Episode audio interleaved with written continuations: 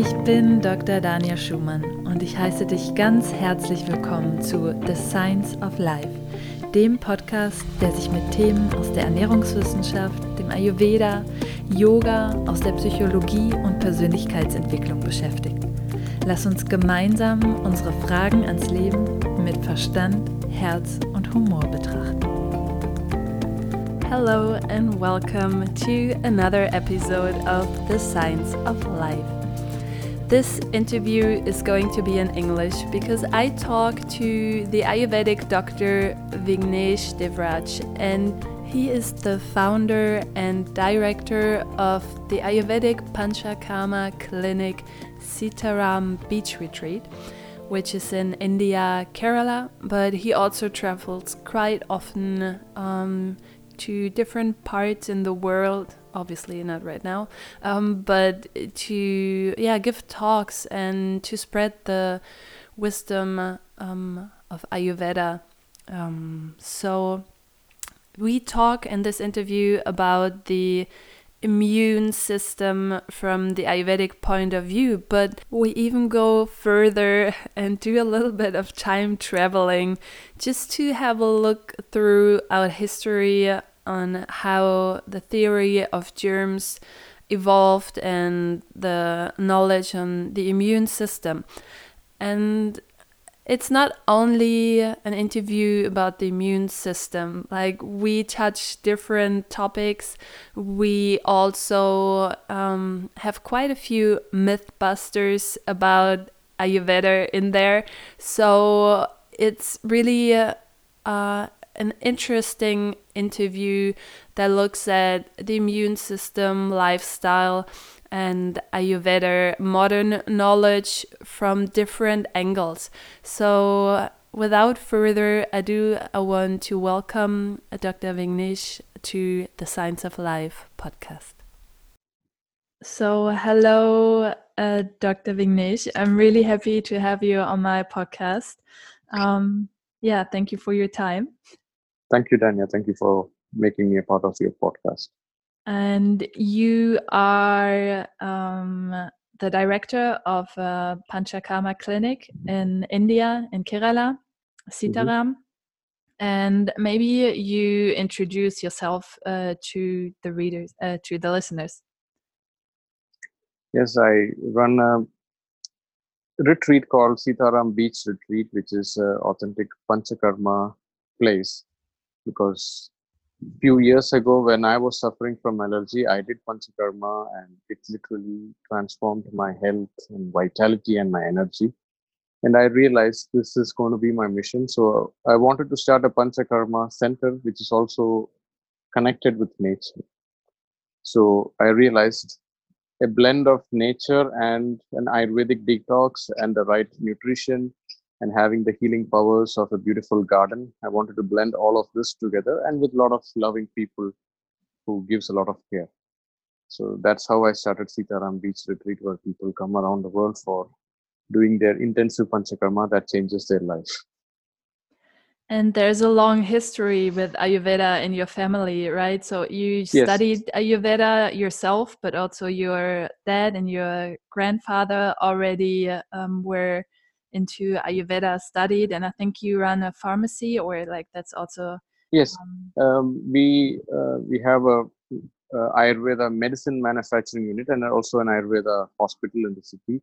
So this uh, pharmacy was started by my great grandfather in 1921.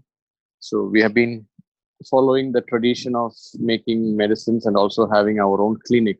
Because in ancient times, when you have a clinic, uh, you are supposed to make your own medicines because uh, it's just a feeling of control you know. I, I want to make sure the medicines i source and i prepare is the best for my patients. So it's also a question of trust and making sure that uh, i don't want to depend on somebody else's trust. So that's the ancient way of when somebody is having a clinic they make their own medicines. So that's the history of our pharmacy and also our clinic yeah, and I think it's really great because um, hardly any clinic does that nowadays. And um, with your clinic, which I was fortunate to um, yeah experience myself is just in a way set up that it um yeah um, looks at so many aspects in life, like sustainability and the Vastu Shastra, um, which is um, how to build things in accordance with energy flows. And yeah, so that's really a great place you created there. But today Yeah, we wanted we wanted to talk about the immune system, and you can give us, I think, like a lot of inside information about Mhm. the Ayurvedic view on the immune system. And Mhm. especially now, there's like a huge demand, I think, with the virus going around, coronavirus going around, just to have a deeper look into what our immune system really is. And maybe you can just like give us, uh, for a starting point, a broad overview of the concept of immunity in Ayurveda. Mm, Before we understand the Ayurvedic perspective of immune system, we also need to understand the modern medicine's approach to immunity. If you look at the modern medicine, they say immunity is mostly about vaccination, immunization, or getting some flu shots. So that's why the moment a virus outbreak happens, we all are searching which pharmaceutical company is going to bring out the vaccine.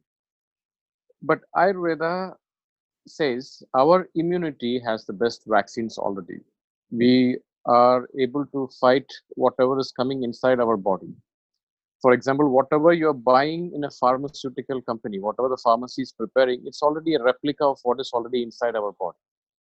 So in Ayurveda, the word for immunity is called as Pratirodha Shakti. It means something that can potentially harm you, the body has the ability to keep it at a distance. It can fight it and remove it from the body. So, and that synonym of Pratirodha Shakti is also called as Ojas, which means vitality. So, when a person says, I'm having great immunity, what that person is also saying is, I'm having a great vitality. And according to Ayurveda, immunity is the ability of the body to recover faster from a potential damage that could happen or any damage that could happen in the body. Now, coming to the modern medicine, uh, it came with the idea of germ theory. Germ is the cause of a disease, like virus is the cause of a disease or bacteria is the cause of disease. This actually came with a half truth uh, claim by Louis Pasteur.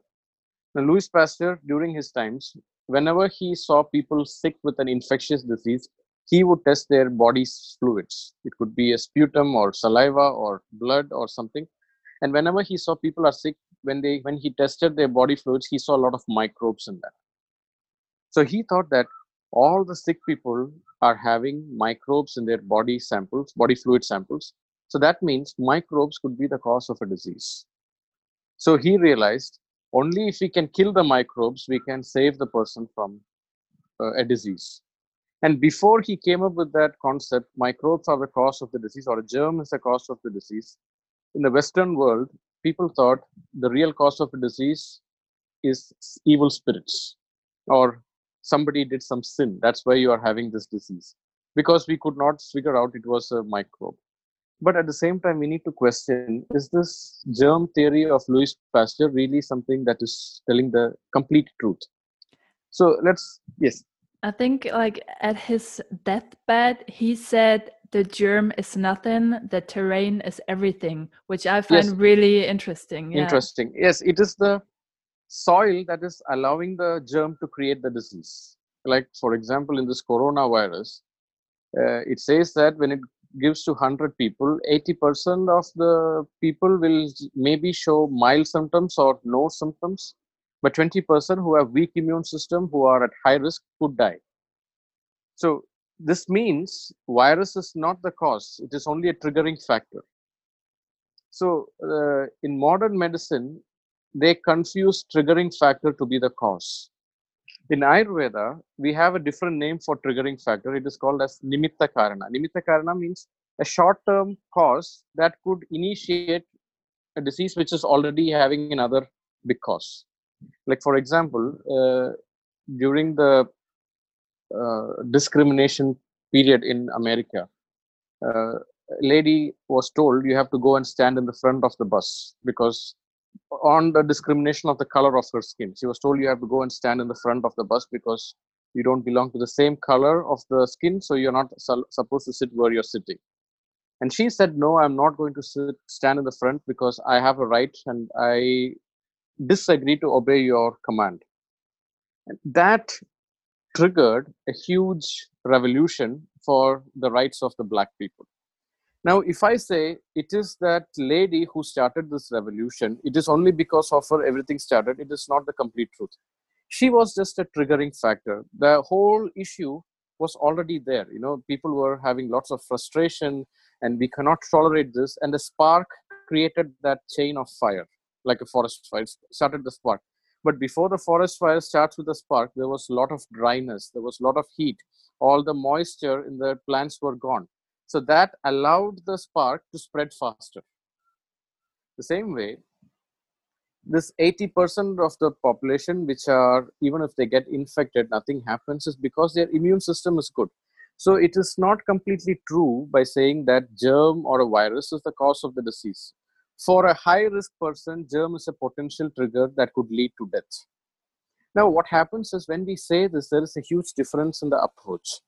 If we say coronavirus can cause disease or a death, instead saying coronavirus could be a triggering factor with a low immune system, a person who's having a low immune system, and that could lead to a death, then what we are saying is we are registering to a person if your immunity is low, this virus could be a high threat to you. So, what happens is people think I have to, instead of worrying so much about the virus, I have to focus my energy on improving my immune system. I have to focus my habits to improve my immune system. So that message is not coming across. It's like Louis Pasteur saying, germ is the cause of the disease. And to understand that, now imagine there is a city and every city produces a lot of pollution, like we produce a lot of waste. So if there is a lot of waste piled up in one place and people who are supposed to recycle the waste, they say we are not going to collect and recycle the waste anymore till we get higher wages or better benefits. So they go on an indefinite strike. And what happens when the waste keeps piling up? The rats start coming, or rodents start coming, and the stray dogs will start coming. What they will do, they will eat these waste and start spreading it around the city. Now imagine a new tourist is coming to the city and he sees that, oh my God, look at all the waste this these rats and rodents are bringing. So the only way i can save the city from this pollution is i have to kill the way i have to kill the rats. So focusing so much on killing the rats is like we are only uh, suppressing the triggering factor but it can come up later anytime but if your immune system focused which is there is so much of waste that is being piled up if we are investing our energy to making sure that the waste piling is reduced, then the possibility of rat to come and create this mess is avoided.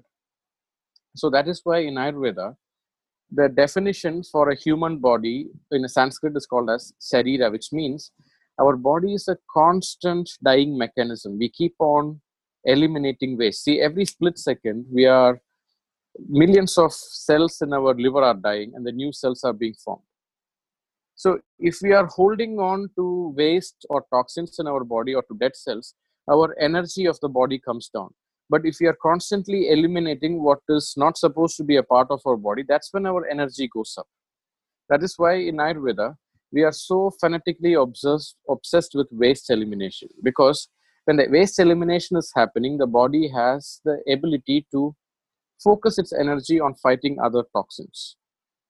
So when there is too much of waste, the body is investing a lot of its energy. How can i get rid of this waste? How can i get rid of this? At that time when there is a rat coming inside in fact the rats are helping us to getting rid of the waste which is the microbes. So understanding about vitality is how are we living a life where our waste elimination is at its best? So the quality of your energy and your health and vitality is your quality of your waste elimination in your body and the habits where you are not putting so much of waste in your body. So that is the secret of immunity. So how would you then um yeah go into the topic of immunity, like looking from an Ayurvedic perspective, how would you create that in the daily life? I mean, of course, we have Panchakarma, which is like a um, um, yeah, a really detailed process um, to eliminate those waste products, but you should not do that by yourself. It's good to mm-hmm. have like a clinic. But what would you say, um, or what leads to all that like waste that um, people might build up in their body, and like how would we approach this cleaning of the body for like every day? See, our body has its own cleaning mechanism, whether we whether we do panchakarma or whether we do any kind of detox, our body already has a cleaning mechanism that is happening every day. However, panchakarma is it accelerates. We are giving the body a safe environment so it eliminates the toxins faster. But what are the techniques that we do day to day to eliminate the toxins? And this is what is explained in, in Ayurveda in one of the textbooks called um, Ashtanga Hridaya before we speak about diseases or the cause of the diseases we talk about healthy habits called dinacharya you know. And once you follow this these are the foundations so you don't waste your time. Like prevention is better than cure so it talks about what are the healthy habits a person could have so that he doesn't fall sick then they go into the causes of the disease then they talk describe the disease then they talk about what are the treatments for the disease so before entering into disease, they are talking about what is a healthy person, what are the habits of a healthy person, what should he do so that he could avoid many diseases. So one of the chapters is about dinacharya, which is your daily habits that can make that makes sure that your immune system is fantastic, your vitality is fantastic, and also it talks about another chapter which is about how to why you should not suppress the body urges, which is called as vegas, like if i suppress my sleep it is not good for me. If i suppress my urge to go to the toilet that is not good for your body. And today we are programmed in such a way that your priority should be getting your work done first and then comes your health then comes getting other things. So in such a situation we think health is a priority only for old age. We think health is a priority like for example we get couples uh, in sitaram and usually the husband and wife would come for the consultation at the same time. So the wife for the first if the wife is doing the consultation and she would be saying i'm having this problem i'm having uh, that issues my sleep is disturbed i'm having neck pain and sometimes i'm hot hot flashes if they are in the menopause. Uh, the, the lady will take about like 30 minutes of the consultation. And then the husband would sit and the husband will say uh, so what aspects of your health would you like to improve? And he would just say that okay i'm absolutely fine there is nothing i need to improve. And then suddenly you see in the eyes of the his partner like how can you say such a blunt lie in this day sunlight? And uh, and then the husband says no i'm fine i'm healthy. The why do you say am i not healthy? And then the wife talks he doesn't sleep well he snores a lot he has lots of gas and he's having high blood pressure he's constantly stressed and i hope that he relaxes more. And the husband says these are something natural you know it's okay to have these kind of problems. And for him disease means only if he's paralyzed in a hospital. Mm-hmm. and that is what we see today. You know many people think disease is when it becomes irreversible and you have to be hospitalized or you need to call sick leave. And that is one mechanism that the modern society has made us feel you have to be comfortable being sick. Only if you're bedridden you are really sick. So we need to understand our body communicates in a way with pain with discomfort with suppressed energy with blocked energy with stiffness with uh, changes with your metabolism. All these are ways to understand something is wrong with our body. And it's like the gps so when we are connected to our body's urges, that is when we connect back to our real immune system. And immunity becomes slow when we stop disconnecting to our own feelings, when we become disconnected to our urges of the body. And yeah. starts with going to sleep on time. The first uh, message of the dinacharya is a healthy person gets up on Brahma Muhurta, which is like before sunrise. But however, uh, it was written in a tropical climate. So he said before sunrise means in India, sunrise and sunset is perfectly on time. Maybe there is a buffer of 10 15 minutes depending on the climate, but it usually happens between especially in Kerala, we know that the sunset is going to be between 6.15 and 6.45 and sunrise is going to be uh, between 6 a.m. and 6.30 a.m. So it was, but in uh, instead of looking at sunrise and sunset, we need to understand from the Earth's uh, magnetic field and changes. If you are getting up before 6 o'clock and if you are going to sleep after sunset, not so uh, late, that is the foundation of a good metabolism. Because sleep is so important today. If you train yourself to sleep very late your metabolism takes a hit. Because your uh, detoxifying part of the blood literally happens when you are in deep sleep during the night time.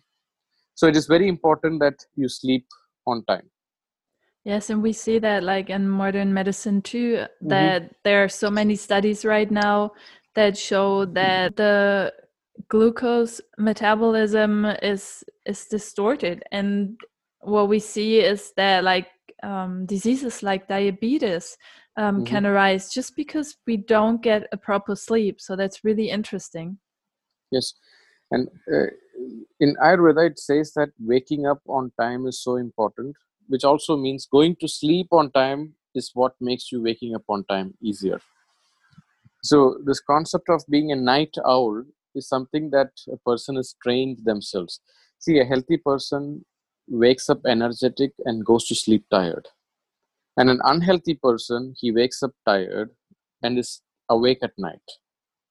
And if you look at some of the diseases like Vata Rakta, which is today's arthritis or an autoimmune disease, the cause of autoimmune disease, which explained in Ayurveda, like arthritis, rheumatoid arthritis, is a person who stays awake at night for a long period of time. So, when a person is staying awake a long period of time, the liver's ability to purify the blood is half efficient. And our liver has a connection to the Earth's magnetic field. It works much better after the sunset.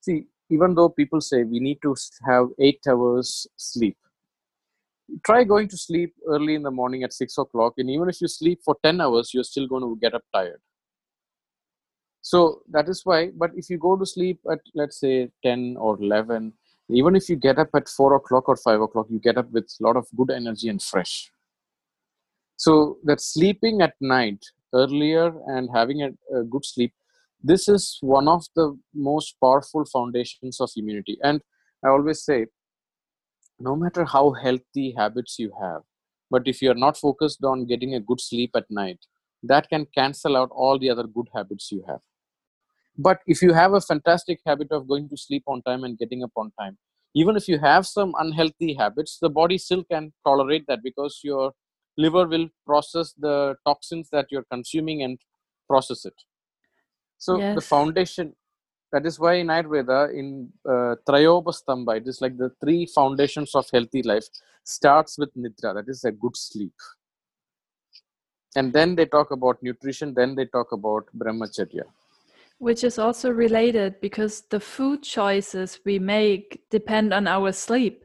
When we don't get yes. enough sleep, we are craving for something that gives us energy. So we're not sleeping enough. The food choices we make the other day will be more foods that are rich in unhealthy. carbohydrates. Yeah, unhealthy and eh, especially that contain a lot of sugar because that gives us immediate energy.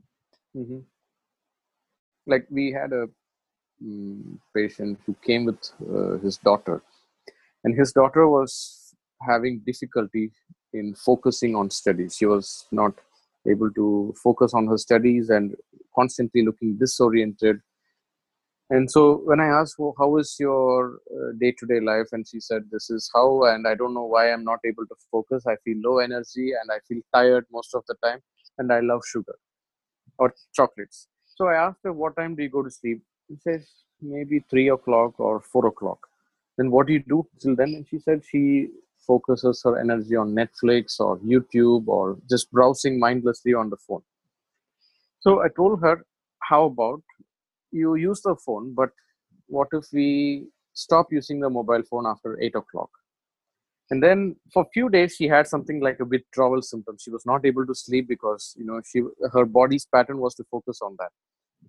And then after one week, slowly she started getting into the pattern of going to sleep at 12, and then it became 10 o'clock, then it became 9:30.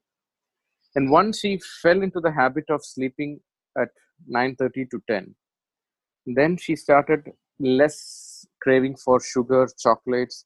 She started losing weight. Her immune system got better. She started having better focus, and she was grasping much better.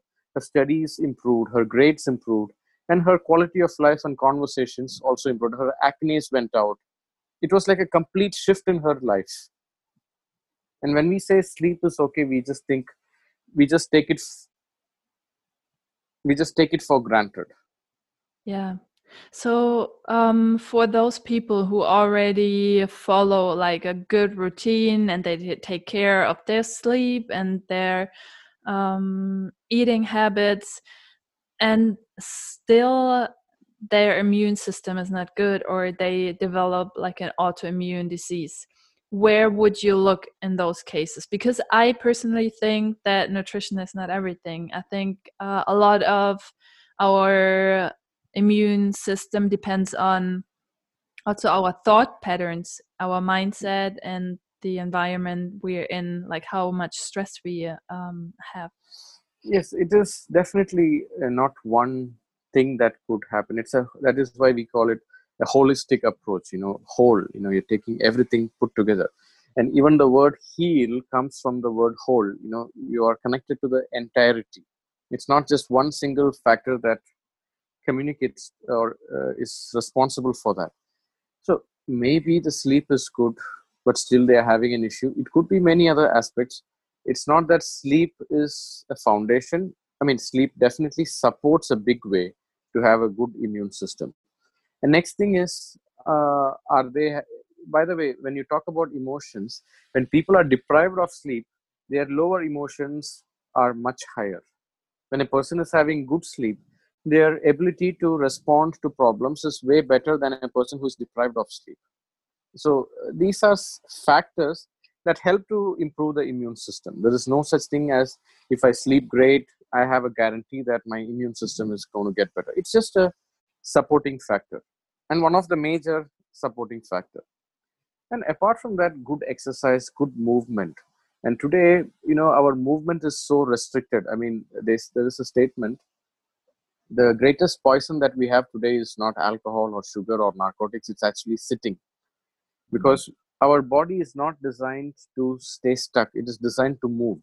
And uh, there is a school of uh, science which says the only reason why we have brain is to have control over our muscles. So when we have control over muscles we are able to move explore the uh, the beauty of this planet and even to survive and escape if there is a potential threat. So that is why movement is so important. And that is why in the chapter of dinacharya which talks about sleep it talks about exercise is so important for your longevity. In fact, in one of the other textbooks of Ayurveda, it also says exercise improves your longevity. It's a great rejuvenator, and it also says it's a great aphrodisiac, which means your blood is purified, you are moving, your joints are moving, and you get uh, you burn your fat and you feel good. You know, when you move, you feel energy is going up then when we stay stuck we become sedentary and our bodies need to burn calories is also less. And we need to understand today there is a significant difference between fitness and being healthy. Some people overdo the exercise. They some i have seen people who are addicted to fitness like i need to work out overdo it. And i have to have the six packs. I need to have a body fat percentage which is less than 7% or look like cristiano ronaldo. These are some people's way of looking at it. That is not fitness is not necessarily being healthy. Fitness just means that your endurance could be good and you have great attractive physique. But being healthy means even your inner organs are fun- functioning great. So in ayurveda the, to what extent should i exercise? It, there is a term called as ardha shakti. Ardha shakti means you have to perform your exercise with half of your strength which is after your exercise you still have some energy to do all your day-to-day activities. But after your exercise if you're feeling drained out tired you're having headache you're feeling dehydrated then you're overdoing it.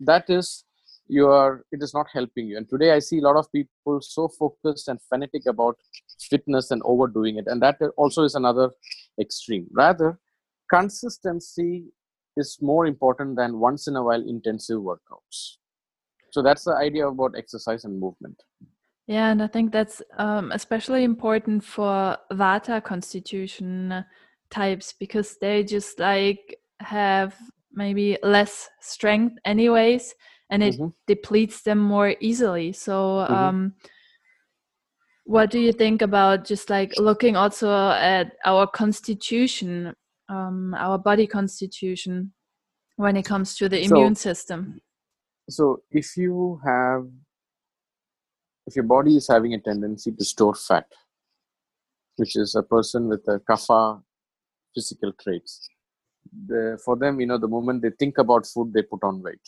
Uh, it's just that the body has a tendency to hold on to the fat.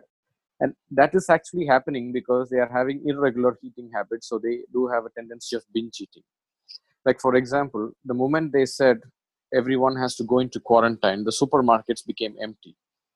Because they feel i will not be able to get the next supply of food on time so I let me store as much food as possible now. The same is with our body. If we are not regular in our eating time the body feels the next time the food comes i'm going to store it as my fat. I don't want to let go of that. So for them they need to do a little more intensive exercise followed by being regular in their eating habits. Now uh, people say ayurveda only says you have to eat when you're hungry. That is not true. On some people say you should eat on time because ayurveda says both provided you have to eat when you are hungry and you also have to eat on time provided you are hungry on time so this scheduling you know you, you design your life in such a way that your body gets hungry on time and then when you eat on time and then when you do your exercise that is a holistic approach to health and fitness. And today what happens especially people who have a tendency to put on weight they try to do once in a while gym membership and run on a treadmill like they're practicing for a marathon for two three weeks and they see nothing has changed and they give up and they go to a doctor and say i tried everything it's not working so i gave up. Uh, so for them they have to schedule their eating habits and then when they do a half intense or half strength exercise over a period of 6 to 9 months they start seeing a big difference. And for a pitta characteristic i mean when a body is not overweight at the same time not underweight they can also do medium exercises. But for a vata person who has a very less uh, body fat for them movement of the joints is more important. But at the same time they should also do half intense but they should not overdo and rather they should focus more on nutrition and at the same time good exercise. But so a person if he has overweight they should exercise more and schedule their eating time and eat less. A Pitta person also to a great extent the same way, but for a Vata person who has less body weight, they should not overdo the exercise, rather focus on stretching and movement of the body and movement of the joints at the same time focus more on the nutrition.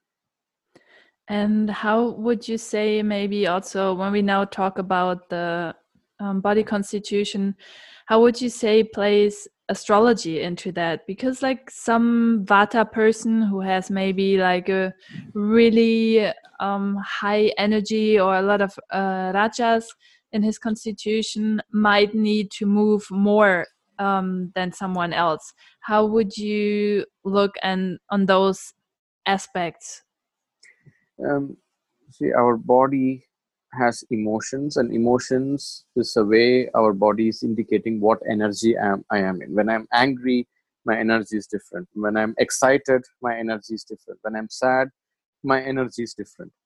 So if there is a lot of frustration or anger some movement will help. For some people they say when i play tennis or box or punch something i feel that it's like the safety valve. When you put air in the tire if there is too much of air in the tire you just remove a little bit same way this movement helps to release some of the built up energy inside your body. So if you are feeling frustrated or if you're feeling something is not going well movement helps. And the same is with a person who is depressed. When they move they feel good hormones being released and you feel open alive awake. So depending on your energy your body will know what is the antidote of movement i need Yes, and I think that's so important because so many people approach Ayurveda in a dogmatic way and they say, like, I'm a Vata person, I'm not allowed to move anymore, which I don't think is right because, as you said, there are no. so many layers that play into the equation, right? So, mm-hmm. just to what you just said, like, it's so important to listen to what your body tells you is see this concept of i am a vata person i should not move much this actually came from uh, americanized mcdonald's way of looking at you know classifying people uh, it's like you know if you go to a real ayurveda clinic in india where the indians and localites of that place go for to the doctor you will rarely see this concept of dosha and labeling people oh you are a vata so you should eat this in yes. fact okay when i was working with my father in the clinic where local uh, people from kerala would come for consultations. Never once i had a question tell me what is my dosha or what is my type? It's only uh, after i started the sitaram beach retreat where i got americans and westerners and europeans they started asking can you please tell me what is my dosha? And that i will t- because they went to other resorts where they classify, they give you a questionnaire, you fill it up, and then okay, you are vata, so you should eat vata food, you should not move much, or you're kapha, so you should eat this food and you should move a lot. Uh, that is something that you'll see in a touristic place. It's like you know, if you go to an authentic Italian restaurant, uh, you don't just ask for a tomato ketchup. And if you ask, all I want is tomato ketchup, you are insulting and you're depriving the possibilities of what that restaurant can offer you. There is so much more to give. But rather if you go to a place like domino's you know along with the pizza all they give you is a ketchup. Because it's a uh, it's a mass manufacturing these are the only things that you have.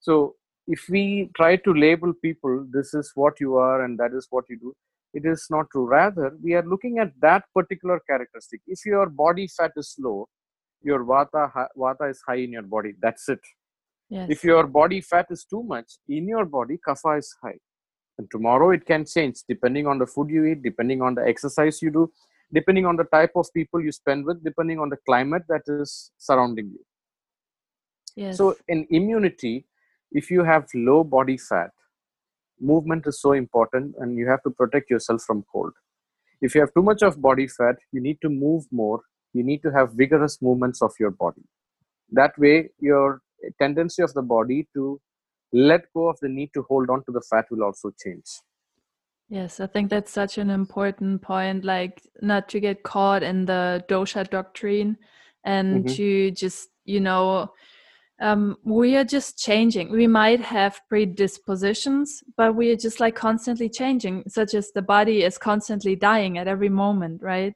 So exactly. I think that's like a really important point. And there's another um, thing we just like shortly touched on, and I wanted to elaborate on that one because um, I think the immune system is closely linked to our consciousness too. And there's a, besides ojas, there's another term which is soma, in uh, um, Ayurveda. Maybe you mm-hmm. can mm-hmm. uh, say a little bit about that, and like how ojas protects prana, for example. Uh, see the, the, word about conscious. See the word consciousness in Ayurveda. We have uh, adopted a lot of philosophy from Sankhya philosophy. And in this concept, there is this term called as ahankara. Ahankara means the feeling of I, that uh, even though we are interrelated with everything which the coronavirus is teaching us you know. Today we realize how much we took granted for the freedom of movement. And uh, the moment the flight stopped uh, it's con- continuously landed we realized how much we were depending on the movement and that was happening today. Same way we all are interrelated with everything but at the same time i have this feeling inside i am separate you know i am individual. And immunity is even though i am connected and interrelated with everything and how much i am connected with my own isness like my own individuality. See like every state and country has a border control. My body also has a border control you know which allows whom i should let it inside and whom i should stop. So when i feel safe with myself when i feel i am it is okay to be me i'm not feeling unsafe i'm not uh, saying something is wrong with me these kind of feelings also our cells you know the in english there's a word called eavesdropping eavesdropping is you know our cells listen to our thoughts so when we are constantly bombarding with negative thinking, our body also takes that energy into us. And our cells also listen to it. So when our when our thoughts are self-destructive and our thoughts are not making us feel safe, our cells also reflect that. And we open up for other foreign or alien bodies to enter us. It could be a toxic relationship, it could be a toxic food, it could be also a virus. So, but when we feel safe, our ability to say no to something that is toxic our ability to say no to some people who are putting negative thoughts our ability to say no to even news that is not good for us it just goes up because we feel safety first but in a genuine protected way. So that is what this concept and also the concept of soma it means. We all are interconnected. And also the word soma has a lot of connection with the energy of moon and the energy of water because that is where the live energy comes from. And 70% of our body is water element or kapha. And if you look at stress and fear when a person is having too much of fear our body's brain we release a hormone called as cortisol and we designed i mean our nature designed our brain in such a way that whenever there is something that could be a potential harm to our body cortisol will be released. It's like in ancient times, 200,000 years ago. That's the, the same brain that we have today was the same brain at that time. So it does not get updated every September. You know, the brain is still the same. so uh, at that time, when a lion or a tiger is chasing us, we feel, oh my God, I need to escape. I need to run. So in order to run and escape, to have that high intense energy in our legs, the body brain releases cortisol so our energy is diverted to the legs and the hands so i can run and escape at that time we are at least bothered about the bacterial infection in the foot or a fungal infection or some germ infection because i need to survive first so at that time our immune system is slow. Yes. But today the same cortisol is released just like the way a tiger was running after us and we were escaping. Today the same cortisol is released when you read in the news. There is a virus that could come and get you. You know if you get stuck in the traffic block and you know you're going to be late for the meeting or you have a deadline and you're not approached that and you see a facebook uh, post that is making you feel sick or making you feel sad.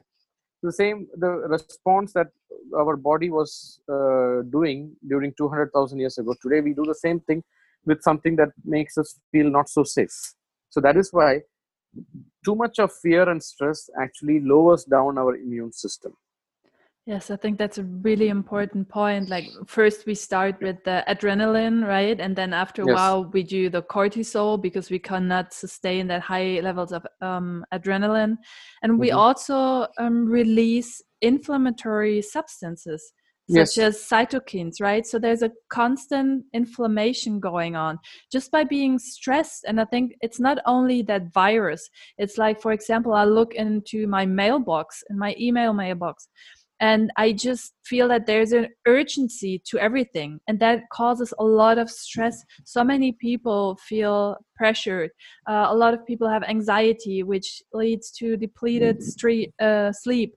And um, I think now is a really good time to look at those constant stressors we we mm-hmm. have and also a lot of these like um triggers are only in our mind you know mm-hmm. and um i feel like it's a really good time to just like having to rest to really rethink the patterns we get lost in and um, it's really interesting i think a lot of people live with anxiety and depression all their life so it's not only something the virus just like brought up and depression just like it um, is related to our colon and our lungs so it depletes the function of those organs and those are these organs they are related to our immune system so i feel like it's really important to look um, into those patterns of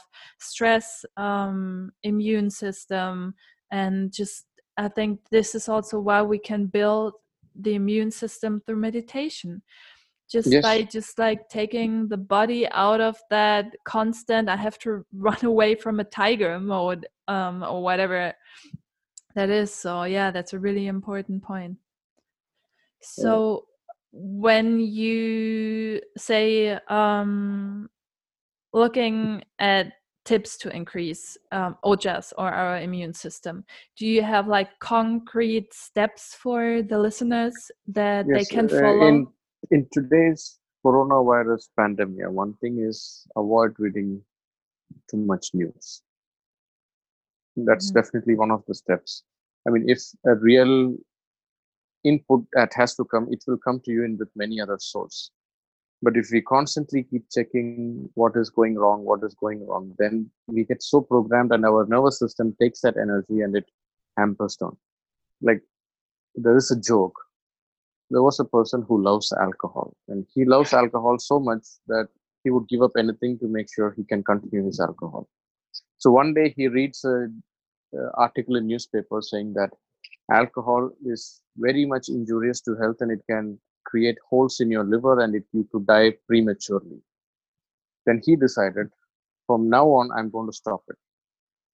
And he said, I'm going to stop reading because uh, it's not helping. Same way, today we have to stop anything that is contributing to anxiety and feeling of uh, safety is uh, coming to coming in between that. But that doesn't mean you know we are programmed to say that reading news is for your safety. But news channels are using our brains inbuilt this cognitive bias. We have a tendency to look at negative events than something that is positive because our brain's main function is survival so we are looking for constant threats and news channels know that that's the only way they can get our attention and they are paid for our attention and they are paid by creating more fear inside us. So when we know that we are uh, constantly getting fearful, just self quarantine, wash your hands, be with yourself.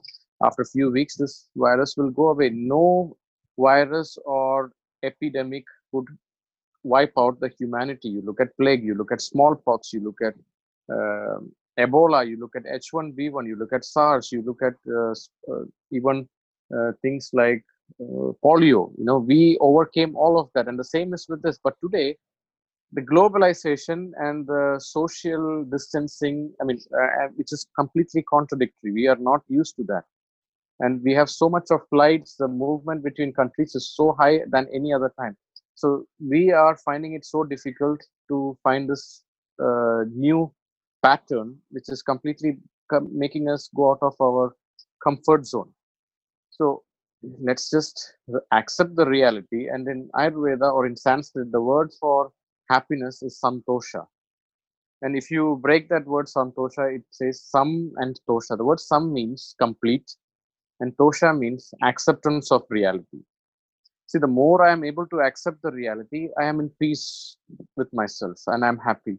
The more I'm fighting the reality, is I'm just fighting and nothing is going to change. I'm just reducing my nervous energy and that is going to affect my immune system so unwanted news readings is not going to help us rather let's just focus on as a global citizen responsible citizen what can i do even if i'm healthy i stay at home and enjoy the things that i could do and then the other aspects concrete steps check your vitamins the word vitamins in uh, even in english the word vital means essential that comes from vital. That's why the word vitamins. If I don't have vitamins, my things could be affected.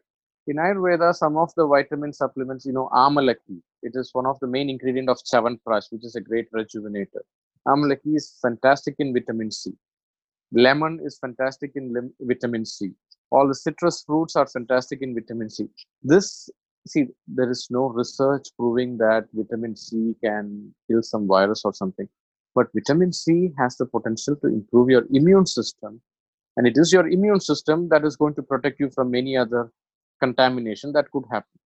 So Yes. definitely there is no research proving that and it is not possible to have a research uh, by the time the research results comes out we will have many other issues coming up later And I And think so it's that- so important to look at like nutrients too, because even though Ayurveda didn't have the words for vitamins or minerals, they still um, know a lot of formulas that naturally contain those minerals. Like you said, like amalaki, for example. yes see in ayurveda they did not have the current nutritional facts that you see behind a food supplement or something you'll see how much carbohydrate how much proteins how much uh, of fat processed sugar.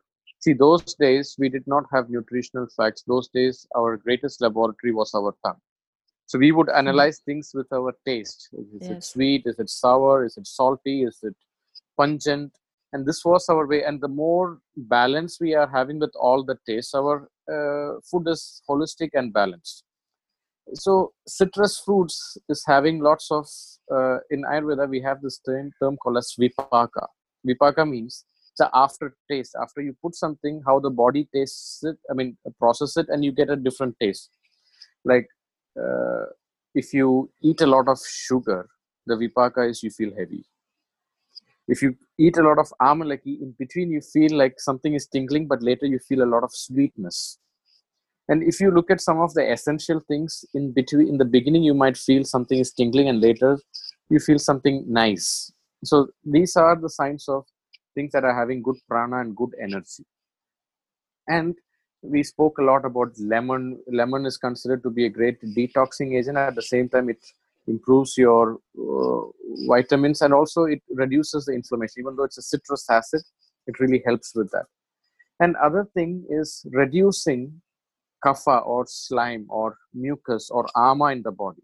So the herbs and spices that helps to getting rid of this too much of mucus in the body is another way to improve immunity. See the more mucus you have in your body less your immune system. So what are the first of all more than understanding what should i do to uh, improve my immunity we should also ask this question what all should i stop doing to improve my immune system so Yes. these two have equal importance. So reduce as much sugar reduce gluten reduce heavy food reduce late night dining. These are all important. And reduce eating when you are already not hungry. Like avoid snacking with too much of cookies which has a lot of sugar. And along with that the spices like turmeric spices like mm, uh, pepper is fantastic. Basil leaves uh, ashwagandha and even um, herbs like uh, to a great extent garlic we call it lesuna of, of course garlic has a lot of controversial aspects but garlic is fantastic if you have high cholesterol and if you have a lot of high mucus in your system. See garlic people who are focused on sattvic food may not agree with that which is true because it could affect your functioning of the nervous system. You're not allowed to fly if you're a pilot immediately taking garlic. If you take a lot of garlic your memory can also be hampered. But it is a great antibiotic it is like a poison or an antidote to too much of mucus in your body because it is hot and it dilutes the uh, things that are stuck in the system so it's like a blood thinner natural blood thinner Yeah.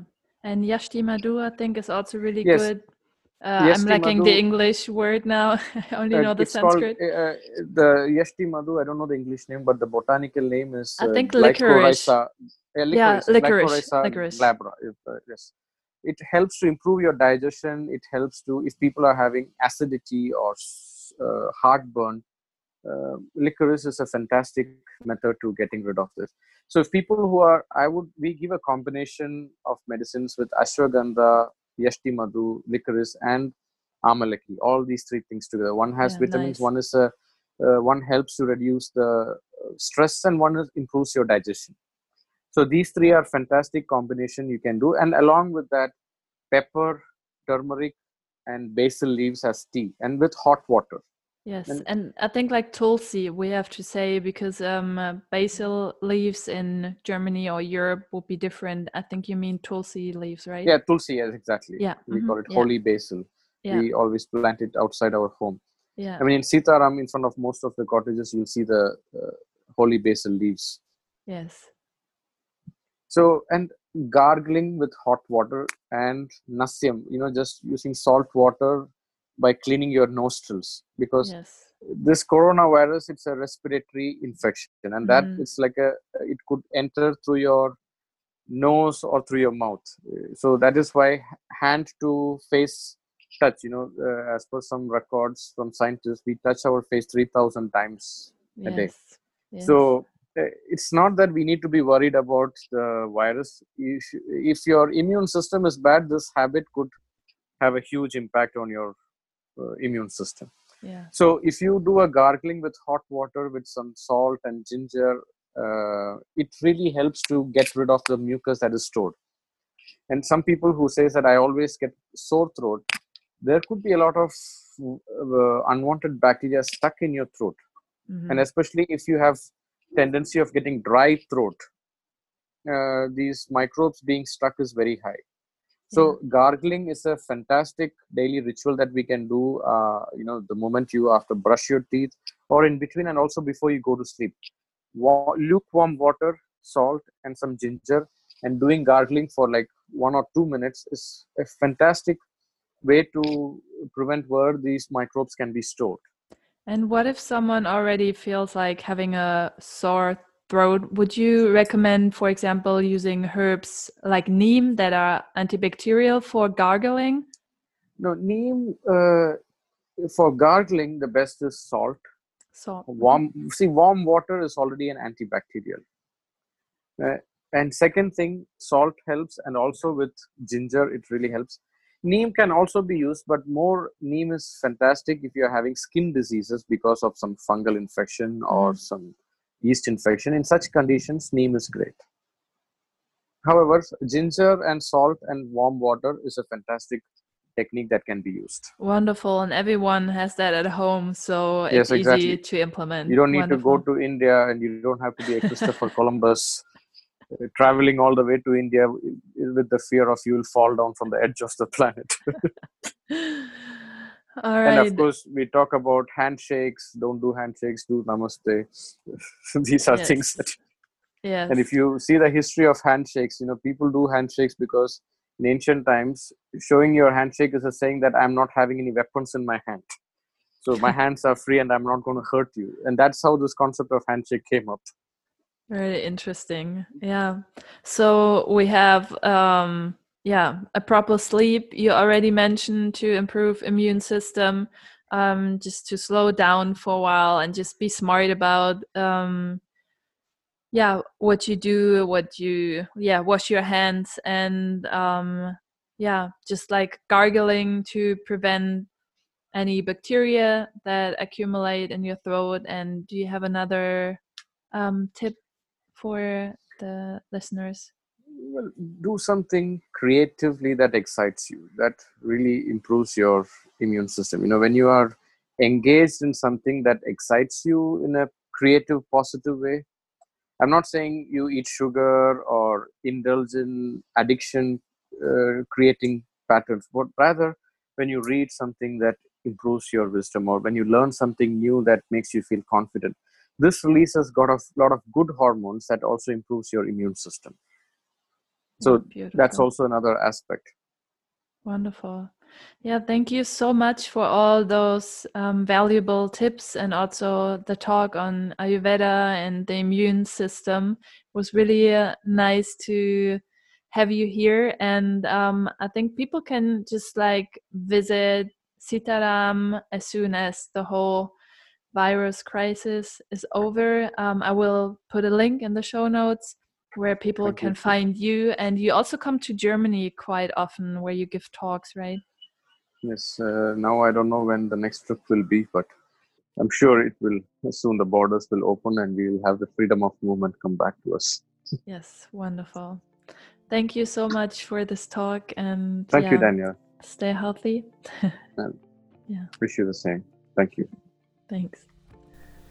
I really hope that you enjoyed this interview, that you could take a lot of knowledge from it, and um, that you could gain something from all the tips um, Dr. Vignesh was giving. And I think he has a really good way in explaining things with little stories just to make it um, yeah more applicable to the daily life. And yeah if you like this episode uh, would really love you to comment on facebook or instagram what you could take away from this episode and um, please subscribe to the podcast as this helps um, to spread the knowledge. And you can find me on Facebook at Dr. Dania Schumann, on Instagram at Dania Schumann, and on my website, daniaschumann.com. Um, you find a lot of inspiration on my blog over there and also more information about the teacher training that I'm offering um, for you to become an Ayurvedic um, nutritionist. And there will be soon a new community about Ayurveda. So, yes, stay tuned for that one too. Stay in good health and, of course, stay at home